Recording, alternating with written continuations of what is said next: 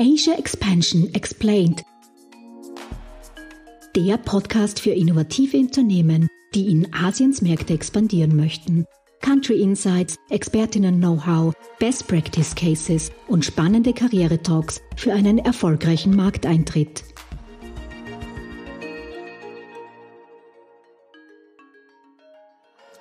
Herzlich willkommen zu unserer vierten Podcast-Folge von Asia Expansion Explained, der Podcast für österreichische Startups, die in asiatische Märkte internationalisieren möchten. Mein Name ist Karina Margater und ich bin Programmmanagerin des Global Incubator Network Austria. Und gemeinsam mit Fabian Gems, Geschäftsführer von Gem Solutions und ehemaliger Wirtschaftsdelegierter von Südchina, tauchen wir ein in die Chin-Zielregionen und geben euch wichtige Tipps und spannende Insights für eure Expansionsstrategie. Grüß euch, schön, dass ihr bei der Podcast-Serie zu Festland China dabei seid. Heute sprechen wir über E-Commerce, die wichtigsten Plattformen und Player und den berühmt-berüchtigten Mobile-Only-Market. Ich glaube, kaum einer kennt den chinesischen Plattformmarkt und die sozialen Medien besser als unser heutiger Gast Stefan Pellich. Er ist der Gründer und Geschäftsführer von Sinotan, eine Digital Marketing Consultancy, die sich auf Festland China fokussiert. Des Weiteren ist Stefan Mitgründer der Rione-Gruppe mit Sitz in Taipei, die sich auf die Märkte Taiwan und Südkorea spezialisiert haben und sich auf Branding und Produktdesign fokussieren. Stefan berät Unternehmen und Organisationen im deutschsprachigen Raum, um Kundinnen und Kunden aus Festlandchina sowie Südostasien zu gewinnen. Mit Sinotan bietet Stefan einen Rundum-Service für den erfolgreichen Online-Auftritt in China. Genau.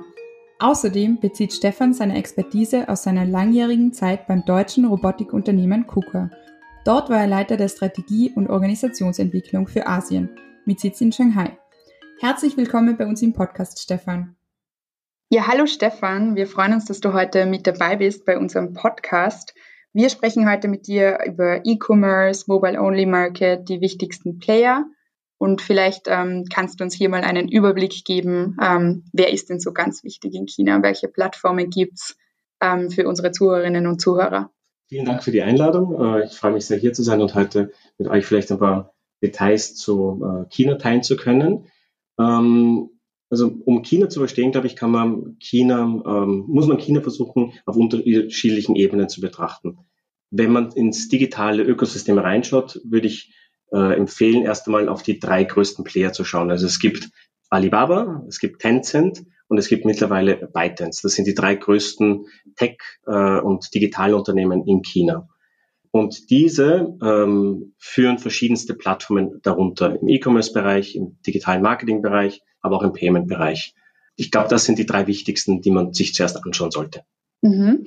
ByteDance für die äh, nicht so ähm, nicht mehr die Jüngsten unter uns, da, da, darunter ist auch TikTok zu begreifen, nicht? Das ist die äh, Kurzvideoplattform, die vor wenigen Jahren noch belächelt wurde und mittlerweile eine der schnellst wachsenden äh, Unternehmens oder auch äh, was die was die User Monthly User Rate angeht, einer der, der herausragenden Player mittlerweile nicht nur in China, sondern weltweit. Nicht? Ein Phänomen, das aus China die ganze Welt erobert hat stimme ich dir vollkommen zu. Das Interessante ist auch, unterhalb von ByteDance gibt es nicht nur TikTok oder wie es in China heißt, Douyin, es gibt auch Toutiao. Das ist die zweite äh, führende Plattform in China aktuell für äh, Targeted Content.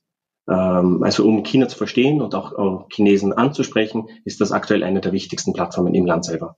Kannst du uns da ein bisschen einen Einblick geben, was passiert äh, auf dieser zweiten Plattform, die jetzt für unsere österreichischen Zuhörerinnen und Zuhörer wahrscheinlich nicht so ein Begriff ist, die nicht ständig mit China zu tun haben? Äh, sehr gern. Also gerade äh, viele hören natürlich von WeChat, aber die zwei führenden und am schnell wachsendsten äh, Plattformen in China aktuell sind äh, Douyin oder wie du richtig gesagt hast, TikTok im Ausland äh, und Toutiao ist die zweite. Ähm, Toutiao ist so aufgebaut nach dem Prinzip, dass äh, es ein starker News-Content ist. Man könnte es vergleichen in Europa wie eine Facebook-Wall zum Beispiel. Mhm. Äh, und durch einen gewissen Algorithmus wird gewisser Content für Personen vorgeschlagen. Also man targetet äh, Kunden oder User mit dem für sie interessantesten Content.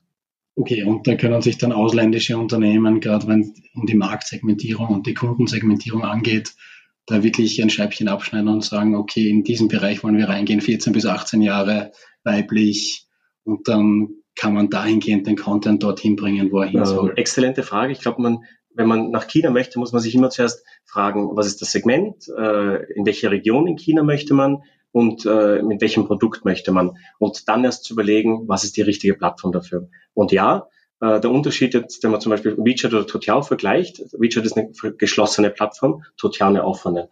Und mit Hilfe des Algorithmus zum Beispiel kann man wirklich sehr gezielt auf gewisse Kundengruppen oder Usergruppen Produkte vermarkten.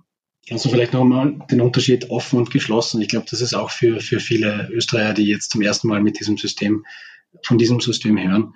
Ähm, warum ist das eine offen, warum ist das andere geschlossen und was sind die Vorteile für Startups, wenn die solche äh, Programme angehen wollen? Ähm, sehr gerne. Also es gibt da noch eine, viele weitere Plattformen äh, in dem Ökosystem. Es kommt ja wirklich darauf an, was möchte man, wo möchte man hin, wen möchte man ansprechen.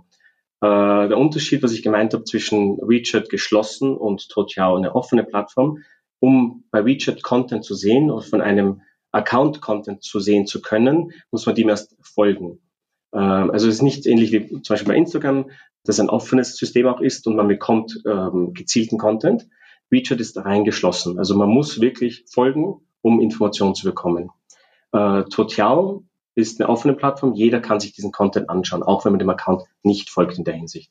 Also das heißt, man bekommt interessanten Content, der für einen relevant ist. Mhm. mhm. Aber ich glaube, für unsere Zuhörerinnen und Zuhörer ist vielleicht auch spannend, ähm, für die, die WeChat noch gar nicht kennen. Es wird immer so verglichen mit, ja, es ist ähnlich wie bei uns WhatsApp oder mhm. du hast jetzt gemeint Instagram.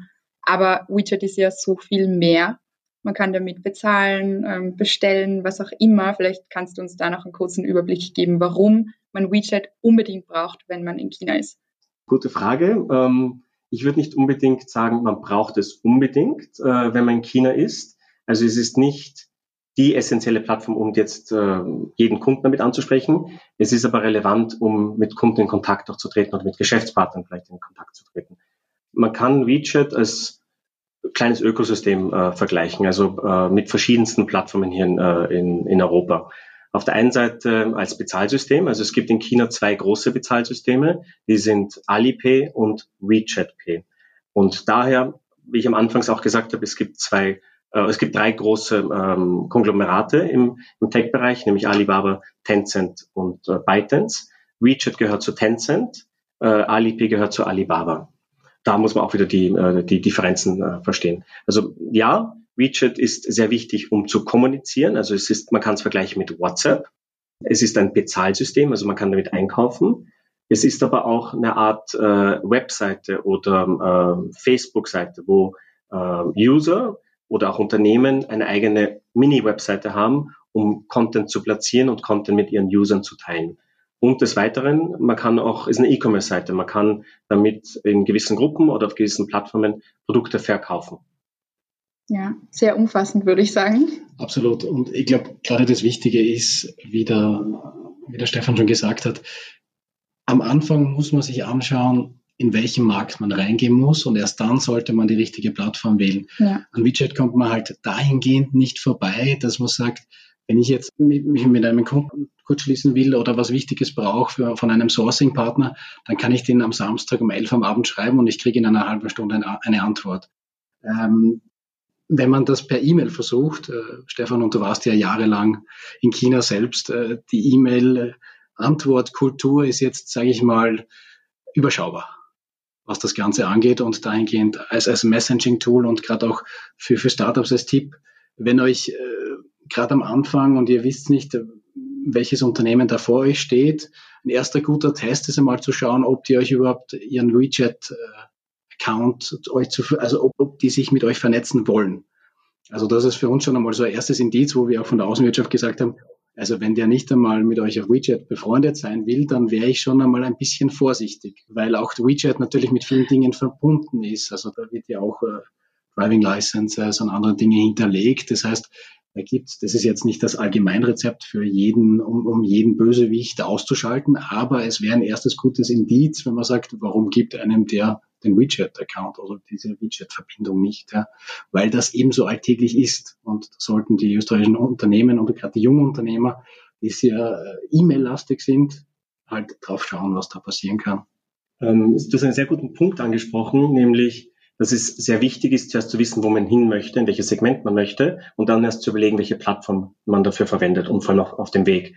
Das ist gerade in China essentiell, weil sich die Plattformen rasant wandeln. Also das System kann man sagen, jedes halbe Jahr, jedes Jahr wandelt sich komplett. Neue äh, Wettbewerber kommen auf, gerade auch in Plattformen, die wir heute zum Beispiel auch schon kennen. Also als Beispiel, heute schreibt jeder über TikTok oder Douyin.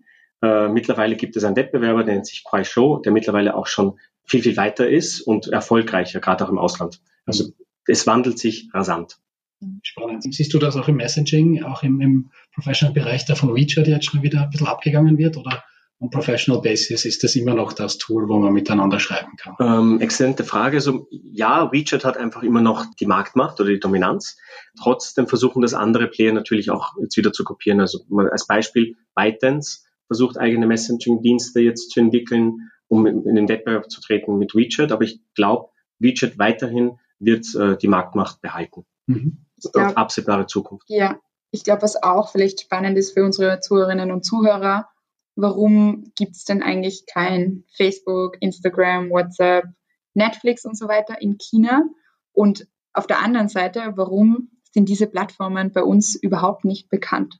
Gute Frage. Also äh, ich glaube, das kann man auch wieder aus unterschiedlichen Perspektiven betrachten. Also ich erinnere mich, ich war äh, während der Studienzeit zum ersten Mal in China, damals auch für die Wirtschaftskammer als Volontär. Damals gab es eigentlich Google, äh, Facebook, YouTube. Also das war früher eigentlich in China erlaubt. Und viele schreiben auch, dass äh, diese Plattformen nicht erlaubt werden, damit die lokalen Player eine Marktmacht auch behalten können. Was aber nicht ganz stimmt, weil auch damals waren die lokalen Player schon stark genug im Markt und viel, viel weiter als die internationalen Plattformen. Also das, glaube ich, stimmt oft nicht ganz. Warum heutzutage die Plattformen vielleicht nicht äh, erlaubt werden, ist zurückzuführen auf die Revolution damals äh, im arabischen Raum. Damals hat China entschieden, wir möchten die Plattformen in China nicht mehr erlaubt äh, haben, äh, die internationalen, mhm. weil damals auch das Thema war, ein anderes Land, die USA, möchten einen Regime-Change äh, in, in China schaffen. Also das war, das kam von damals eigentlich. Äh, warum die Plattformen, die chinesischen, bei uns wieder nicht, nicht bekannt sind, kommt daher, dass sie eigentlich sehr stark auf den chinesischen Markt fokussieren mhm. und noch nicht aufs Ausland. Außer die Strategie jetzt, die viele Tech-Konzerne jetzt verfolgen, ist, ein Äquivalent im Ausland zu starten. Also das sieht man bei äh, Douyin, die TikTok im Ausland gestartet haben, ja. oder bei Kuaishou, der Wettbewerber von äh, Douyin, die Sinn jetzt äh, auch im Ausland gestartet, gerade in den USA mhm. und die mittlerweile schon erfolgreicher sind als TikTok. Ja. Also da gibt es eine klare Strategie, äh, im Land ins Ausland zu gehen, aber unter anderen Brands. Mhm. Und was jetzt auch natürlich spannend ist, natürlich, dass die westliche Welt natürlich denkt, okay, aus China kann man sich nicht abschauen, da wird sehr viel kopiert sehr viele von diesen Vorurteilen sind einfach nicht mehr wahr. Und man merkt das zum Beispiel, dass, dass Google ein eigenes Research Center jetzt wieder in China eröffnet hat. Mhm. Also die sind vor 20 Jahren rausgegangen, mhm. kommen jetzt aber wieder zurück, nicht um diese Plattform. Sie sehen der Markt. Es ist unmöglich, dass sie da ohne sehr viel Geld zu verbrennen reinkommen. Aber was sie schon sehen, ist, dass sie für ihre eigenen Portfolio unterschiedliche Inputs bekommen, die sie natürlich auf dieser Größe des Marktes sehr, sehr gut erreichen können. Ne? Also, ja. Ja, es ist natürlich auch, ähm, wenn man jetzt mal in China war und ihr beide habt ja auch lange in China gelebt, es sind einfach unheimliche Convenience-Aspekte mit dabei. Also ich stelle mir immer die Frage, warum gibt es bei uns WeChat Pay noch nicht oder Alipay? Es gibt doch nichts Einfaches als das, aber ähm, ja, da kann man sich definitiv, glaube ich, für die Zukunft ähm, was abschauen. Also hier Tipp an alle äh, Startups, die nach China gehen wollen vielleicht auch einfach mal schauen, was gibt's in China schon, was kann ich mir abschauen, so jetzt im anderen Sinne. Ja, und da hat vielleicht auch die Außenwirtschaft äh, sehr gute Akzente gesetzt, indem sie auch äh, Technologie, Scouting, Research, auch äh, mhm. neue Innovationen, also gerade das Innovationsthema sich auf die Fahnen geschrieben hat. Und das, glaube ich, auch für, für internationale Startups und auch für größere Unternehmen sehr, sehr wichtig ist. Genau. Gut, gehen wir zum Thema E-Commerce. Stefan, Jetzt haben wir gesprochen über die Plattformen, jetzt haben wir gesprochen über die verschiedenen Player, jetzt haben wir gesprochen zum Thema Convenience. Was charakterisiert den chinesischen E-Commerce-Markt, wenn du das in so ein paar Begriffe unterteilen kannst, ohne dass wir jetzt schon ins Detail gehen? Also er ist sehr äh, unterschiedlich, sehr fragmentiert, würde ich sagen. Ähm, es gibt die zwei großen Player, nämlich ähm, Taobao, Tmall.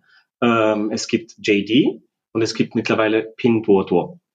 Jeder von denen hat Stärken, aber auch Schwächen und auch einen regionalen Fokus. Also in den, äh, man nennt sie die Tier One Städte, äh, sind ähm, JD und äh, Taobao Tmall sehr, sehr stark. Ähm, aber in den Wachstumsregionen, also in den Tier 2, Tier 3 Städten, von dem Westen Chinas, ist es Pinduoduo. Mhm. mhm. Ja, es ist spannend. Also ich glaube, für uns ist das, ähm, kann man sich gar nicht vorstellen. Auf Tmall werden zum Beispiel eine Milliarde Produkte angeboten.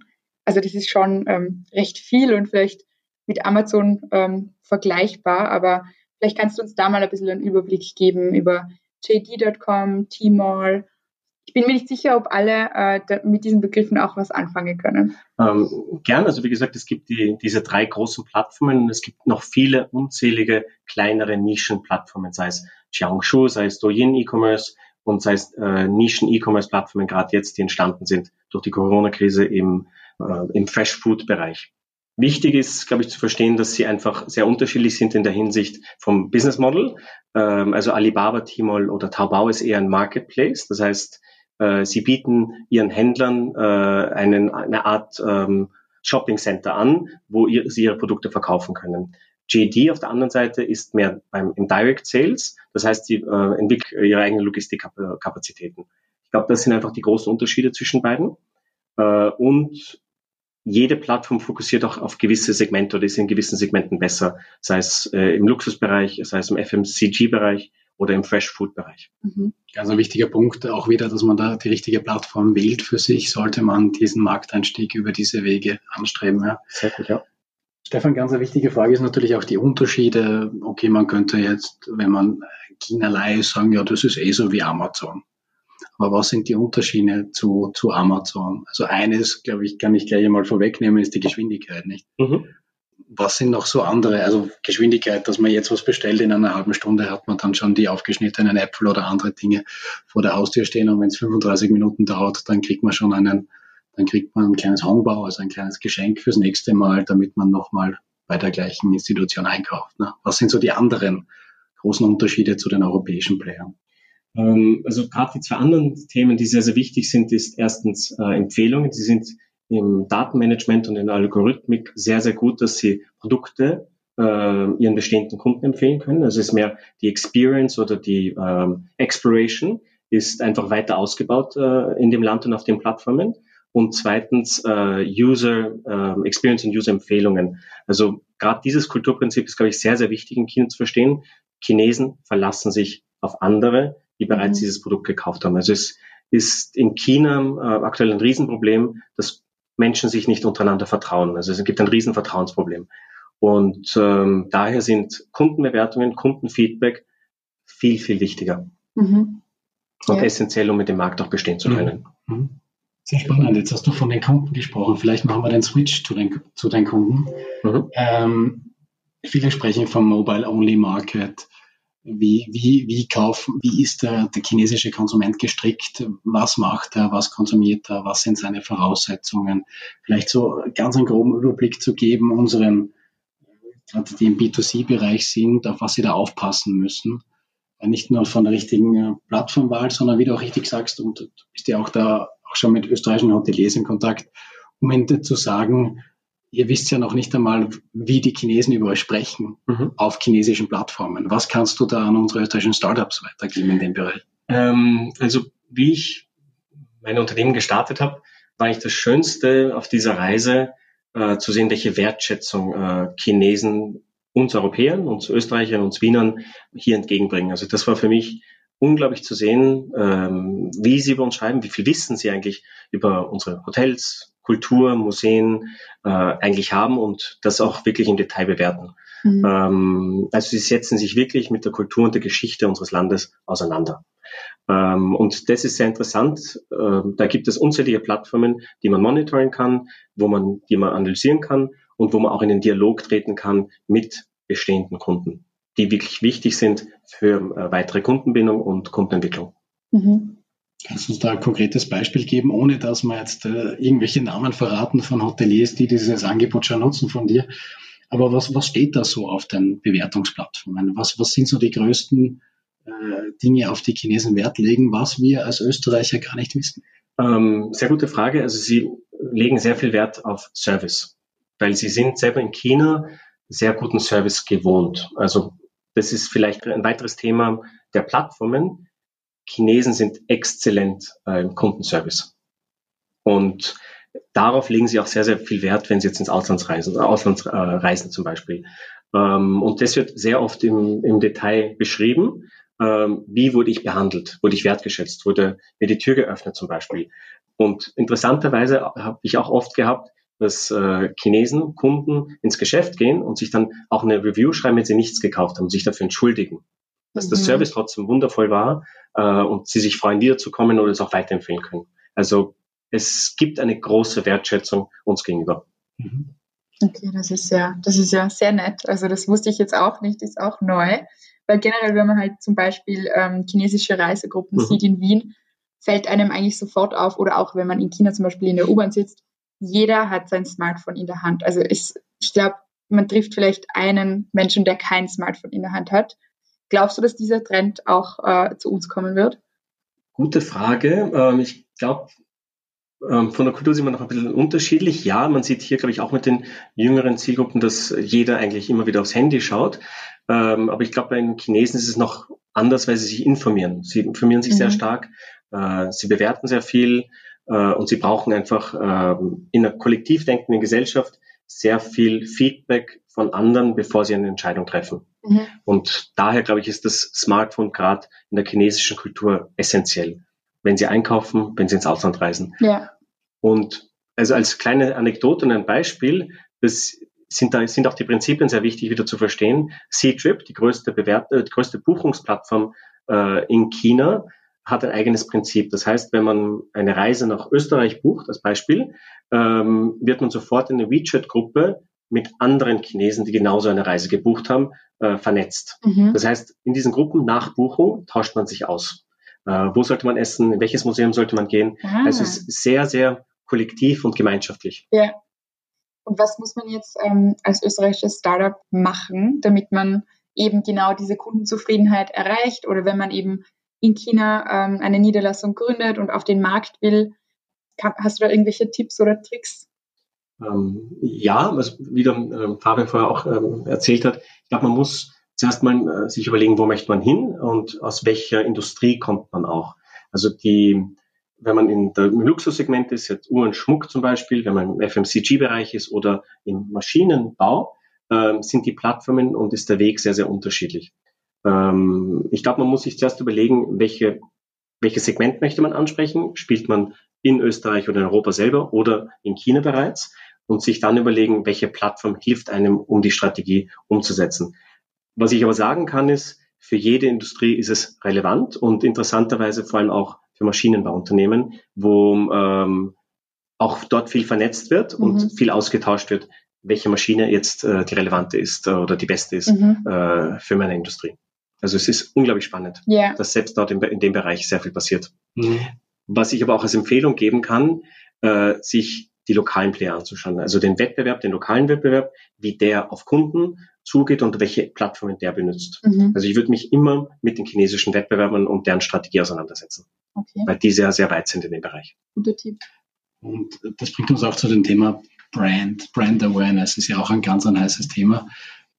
Wie realistisch schätzt du es ein, als, als Jungunternehmer, die jetzt noch keine Marke in Europa aufgebaut haben, erfolgreich in China zu sein, selbst wenn man die beste Plattform wählt, selbst wenn man die beste Vorbereitung hat.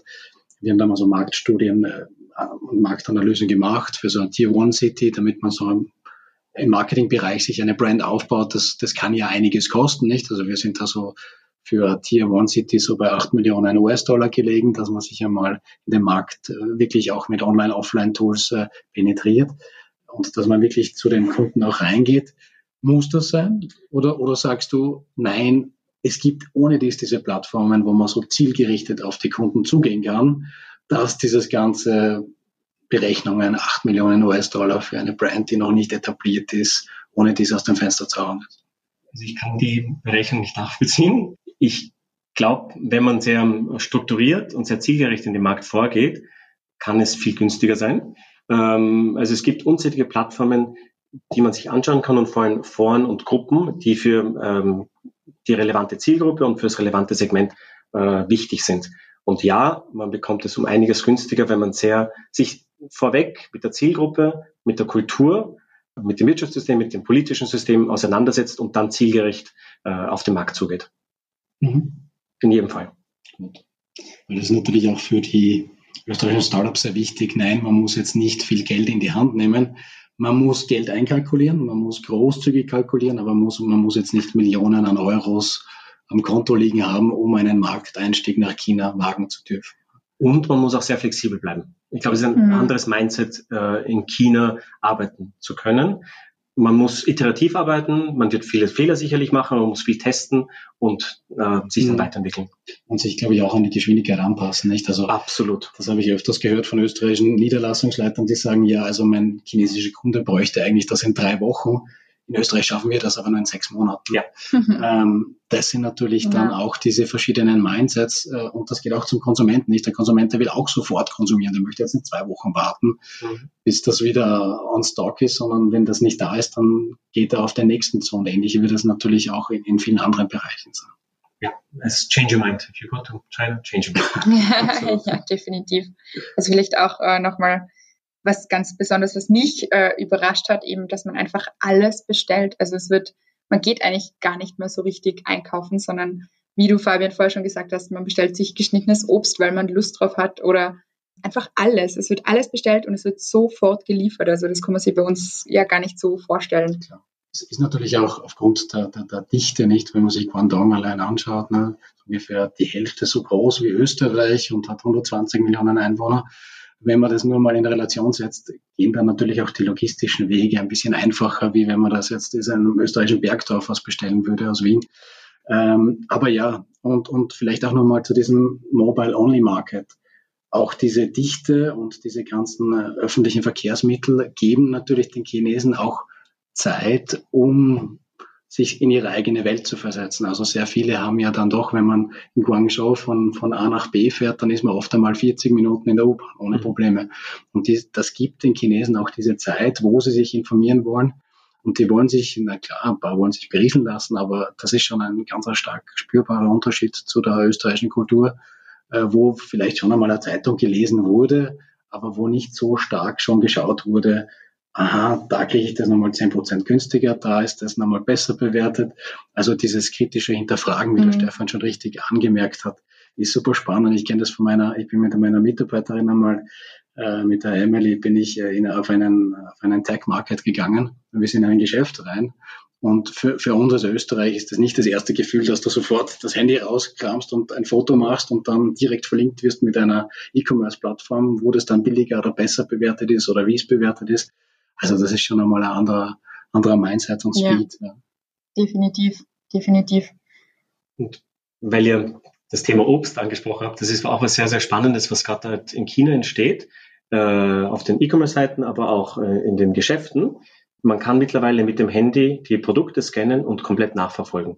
Mhm. Äh, wann wurden sie produziert, wo wurden sie produziert, wann wurden sie nach China geliefert, wann wurden sie ins Geschäft ge gebracht. Also dieses Thema Traceability ist aktuell bei Produkten in China essentiell. Mhm. Und das kommt auch wieder auf die Segmente an, in den österreichischen und internationalen Unternehmen spielen. Ich glaube, das wird in Zukunft sehr, sehr wichtig werden. Wenn man nach China möchte mit gewissen Produkten, muss man auch aufzeigen, woher sie kommen. Mhm. Ja, das ist sicher sinnvoll. Hundertprozentig. Und da hat es natürlich auch leider Vorfälle gegeben, die das noch angetrieben hat. Nicht also, ob man, ob man da jetzt vom Milchpulver sprechen oder von anderen Problemen. Das hat natürlich die chinesische Bevölkerung noch ein bisschen ähm, ja, überlegt an die ganze Sache herangehen lassen, als wie das zum Beispiel in Österreich ist, wo ich jetzt nicht hinterfragen würde, wo die Milch aus dem Supermarkt herkommt. Ja. Ganz genau, ja. Definitiv. Du hast es vorher vielleicht schon kurz angesprochen. In Europa erleben wir gerade den Trend der Influencer. Wie ist das in China? Weil ähm, wenn ich Referenzen haben will, gibt es da auch die ganz großen Influencer. Ähm, wenn ich jetzt ein Startup bin, kann ich mich an die hinwenden. Ähm, also wie, wie sollte man das angehen? Das kann man wieder aus unterschiedlichen Perspektiven sehen. Ähm, es gibt die internationalen Unternehmen, die in China tätig sind und es gibt die lokalen Unternehmen, die in China natürlich tätig sind. beide arbeiten mit Influencern, aber oftmals auch mit unterschiedlichen Influencern und mit einem unterschiedlichen Speed. Ja, äh, Influencer sind oft immer noch sehr, sehr wichtig, aber man kann sich da, glaube ich, auch sehr, sehr leicht verlieren und sehr viel Geld sehr schnell ausgeben.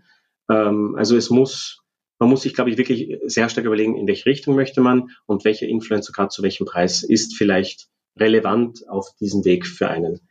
Interessanterweise ähm, sind die gerade die lokalen chinesischen Unternehmen exzellent in dem Bereich und auch äh, sehr, sehr gut mit, mit ihren Fees. Also sie finden sehr schnell die relevanten äh, für ihre Produkte. Mhm. Und für internationale Unternehmen gibt es auch eigene Plattformen, wo man sich Influencer suchen kann.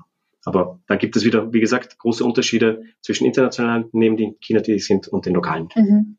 Vom Speed her. Absolut. Und auch ein, ein Hot Topic, glaube ich, ist dieses ganze Livestreaming oder wo, wo Sachen ausprobiert werden oder all diese Dinge. Das kennt man ja auch. Okay, bei uns gibt es YouTube-Tutorials, Instagram-Tutorials etc., etc., aber das ist bei uns alles erst am Kommen, nicht? Wie, wie siehst du da den Anstieg oder wie, wie, wie vergleichst du das mit dem, was gerade in China passiert? Gute Frage. Also, ähm, Livestream ist ein aktueller Trend in, äh, in China und ist, glaube ich, jetzt noch stärker geworden durch die Corona-Krise. Ähm, also da muss man, glaube ich, auch wieder die Geschichte verstehen. Während der SARS-Krise, dass die SARS-Krise war eigentlich der Auslöser für den Boom im E-Commerce-Bereich in China. Äh, die Corona-Krise ist jetzt der Boom für Livestreaming, mhm. weil man nicht mehr wirklich rausgehen kann.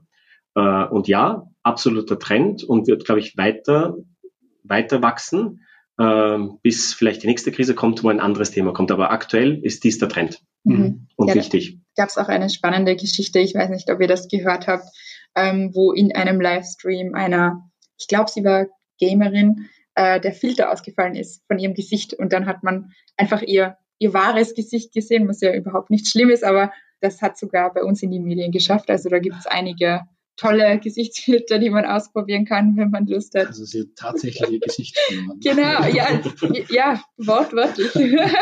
Okay. Genau. Ja, vielleicht noch ein äh, spannendes Stichwort, denn ich weiß auch nicht, ähm, ob alle den Singles Day kennen. Sagt dir der Singles Day was, Stefan? Und was kannst du uns dazu erzählen? Der Singles Day ist eigentlich der wichtigste äh, Black Friday, wenn man so möchte, äh, Chinas. Ähm, das ist äh, Double Eleven, äh, wird so genannt und wurde von Alibaba gestartet, um ähm, einen weiteren ähm, Verkaufspush im Herbst zu schaffen. Und es ist der wichtigste ähm, E-Commerce Day des gesamten Jahres mhm. in China. Ja, ich habe hier eine interessante Zahl, und zwar, dass äh, allein Alibaba 2018 innerhalb von 24 Stunden Ware im Wert von rund 30 Milliarden US-Dollar verkauft hat. Also das muss man sich erstmal auf der Zunge zergehen lassen, innerhalb von 24 Stunden. Also ja. Ähm, 30 Milliarden US-Dollar, nur dass man es in Relation setzt, das ist fast das GDP von Serbien. Ja, also es ah. ist. so nur, dass man das auch genau. einmal vielleicht in, einer, in einem anderen Licht sieht, weil 30 Milliarden natürlich äh, viel klingt, aber wenn man da sagt, das ist so viel wie das GDP von einem Land. Und nur eine Firma innerhalb von 24 Stunden, also. Das ist natürlich sehr, sehr. Genau. Also das heißt, ähm, Rabattcodes in China sind sehr wichtig und dass man eben davor weiß, auf welche Plattform man gehen soll und ähm, wie man so quasi seine Kunden am besten erreicht. Richtig. Weil, wie du richtig gesagt hast, Fabian, ähm, chinesische Kunden suchen nicht nur auf einer Plattform, sie suchen auf verschiedensten, um die besten Deals rauszubekommen. Mhm. Und interessanterweise ist auch wieder ein ähm, Unterschied zwischen Amazon und Internet und äh, lokalen Plattformen. Es wird selbst auf der Plattform ähm, verhandelt. Ah, okay. Also da gibt es dann wirklich äh, Preisfallereien, wie man zum günstigsten Angebot kommt. Richtig. Und auf den neuesten Plattformen wie Pinduoduo zum Beispiel, da kommen Kunden zusammen, um die besten, niedrigsten Preise zu erhalten. Das sind ganz mhm. andere Geschäftsmodelle, die jetzt dort auch wieder entstehen. Ja. Das ist wieder dieser, dieser relative Preis, der, glaube ich, in China sehr, sehr wichtig ist. Es ist der absolute Preis ist gar nicht so wichtig, aber wie, wie viel man sich erspart ja. vom Originalpreis ist, äh, ist, ist auch ein, einer dieser spannenden Features, die mir oft, sehr oft begegnet. Ja ist in, in China. Okay, Absolut, also am besten ein bisschen was draufschlagen am Anfang, dann kann man auch mehr Rabatt geben am Ende. Ja, der, der, der tatsächliche Preis ist natürlich sehr wichtig, aber gerade wenn man dann noch was sparen kann dabei und dann ist der Preis wahrscheinlich gar nicht so viel anders wie beim anderen, aber man hat was gespart, das ist ein gutes Indiz. Ja. ja, ist schon spannend, wenn man bedenkt, bei uns hat man immer noch die, die Flugblätter und man muss so quasi sich ähm, irgendwie wehren gegen die Flut an, an Papier. Ähm, ja, ist schon ganz anders. Also so zum Wrap-up und zum Abschluss kannst du uns vielleicht noch ein paar Best Practice Beispiele österreichischer Firmen geben und ganz natürlich auch immer den persönlichen Insider oder Erfolgstipp. Sehr gern. Ähm, also Best Practice Beispiele gibt es ein paar österreichische Unternehmen ähm, im Musiksegment zum Beispiel Levitt, äh, die Musikmikrofone äh, zum Beispiel herstellen, die sehr, sehr gut platziert sind auf den ähm, Plattformen in China. Högelschuhe ist sehr äh, erfolgreich in China und natürlich äh, das Unternehmen, das jeder kennt, Swarovski. Mhm. Ähm, also die agieren alle sehr gut mit den Plattformen und äh, gehen sehr gut auf ihre Kunden auch ein oder die Kundenbedürfnisse als Best Practice Beispiele. Ähm, und mein persönlicher Insider-Tipp für China, ähm, China ist komplex, aber China macht unglaublich viel Spaß. Es ist ein unglaublich interessantes Land, das sich rasant wandelt. Äh, daher würde ich jedem empfehlen, wenn man in China erfolgreich sein möchte, sollte man sich wirklich mit der Komplexität und der Vielfalt auch auseinandersetzen. Das bedeutet mit dem politischen, wirtschaftlichen System und auch mit dem digitalen System. Und nicht im ersten Schritt auf die Plattform zu schauen, sondern auf die Strategie und auf das Segment und wo man genau hin möchte. Und dann erst zu überlegen, welche Plattform ist ideal äh, für das Bedürfnis mhm. und, und um erfolgreich zu werden. Ja, vielleicht noch eine äh, Nachfrage von mir.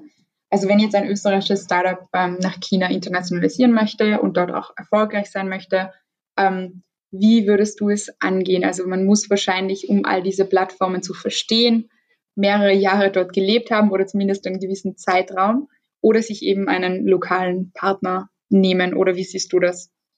Ich würde es empfehlen, sich mit ähm, also ich würde empfehlen, auf jeden Fall mit, ähm, mich mit lokalen Unternehmen auch auszutauschen, mit eventuellen Partnern vor Ort, mit Agenturen. Das sind alles Möglichkeiten, ja.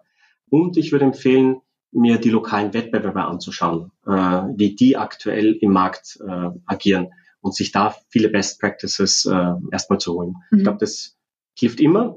Ähm, was natürlich auch hilft, ist die Wirtschaftskammern in ähm, China anzuschreiben, die einen exzellenten Job machen ähm, und so erstmal vielleicht zu beginnen. Mhm. Genau. Super. Danke, Stefan, für deine Zeit. Waren super Insights dabei. Ich glaube, für, für viele österreichische Jungunternehmerinnen und Jungunternehmer viele neue Sachen. Ähm, wir freuen uns auch auf eure Comments äh, später dann, was ihr noch weiter braucht. Auch in dem Bereich haben wir euch genug Informationen gegeben oder nicht. Ähm, jetzt bleibt uns eigentlich nur mehr Danke zu sagen, Stefan, für die Zeit. Vielen Dank. Und wir freuen uns aufs nächste Mal. Dankeschön. Danke vielmals.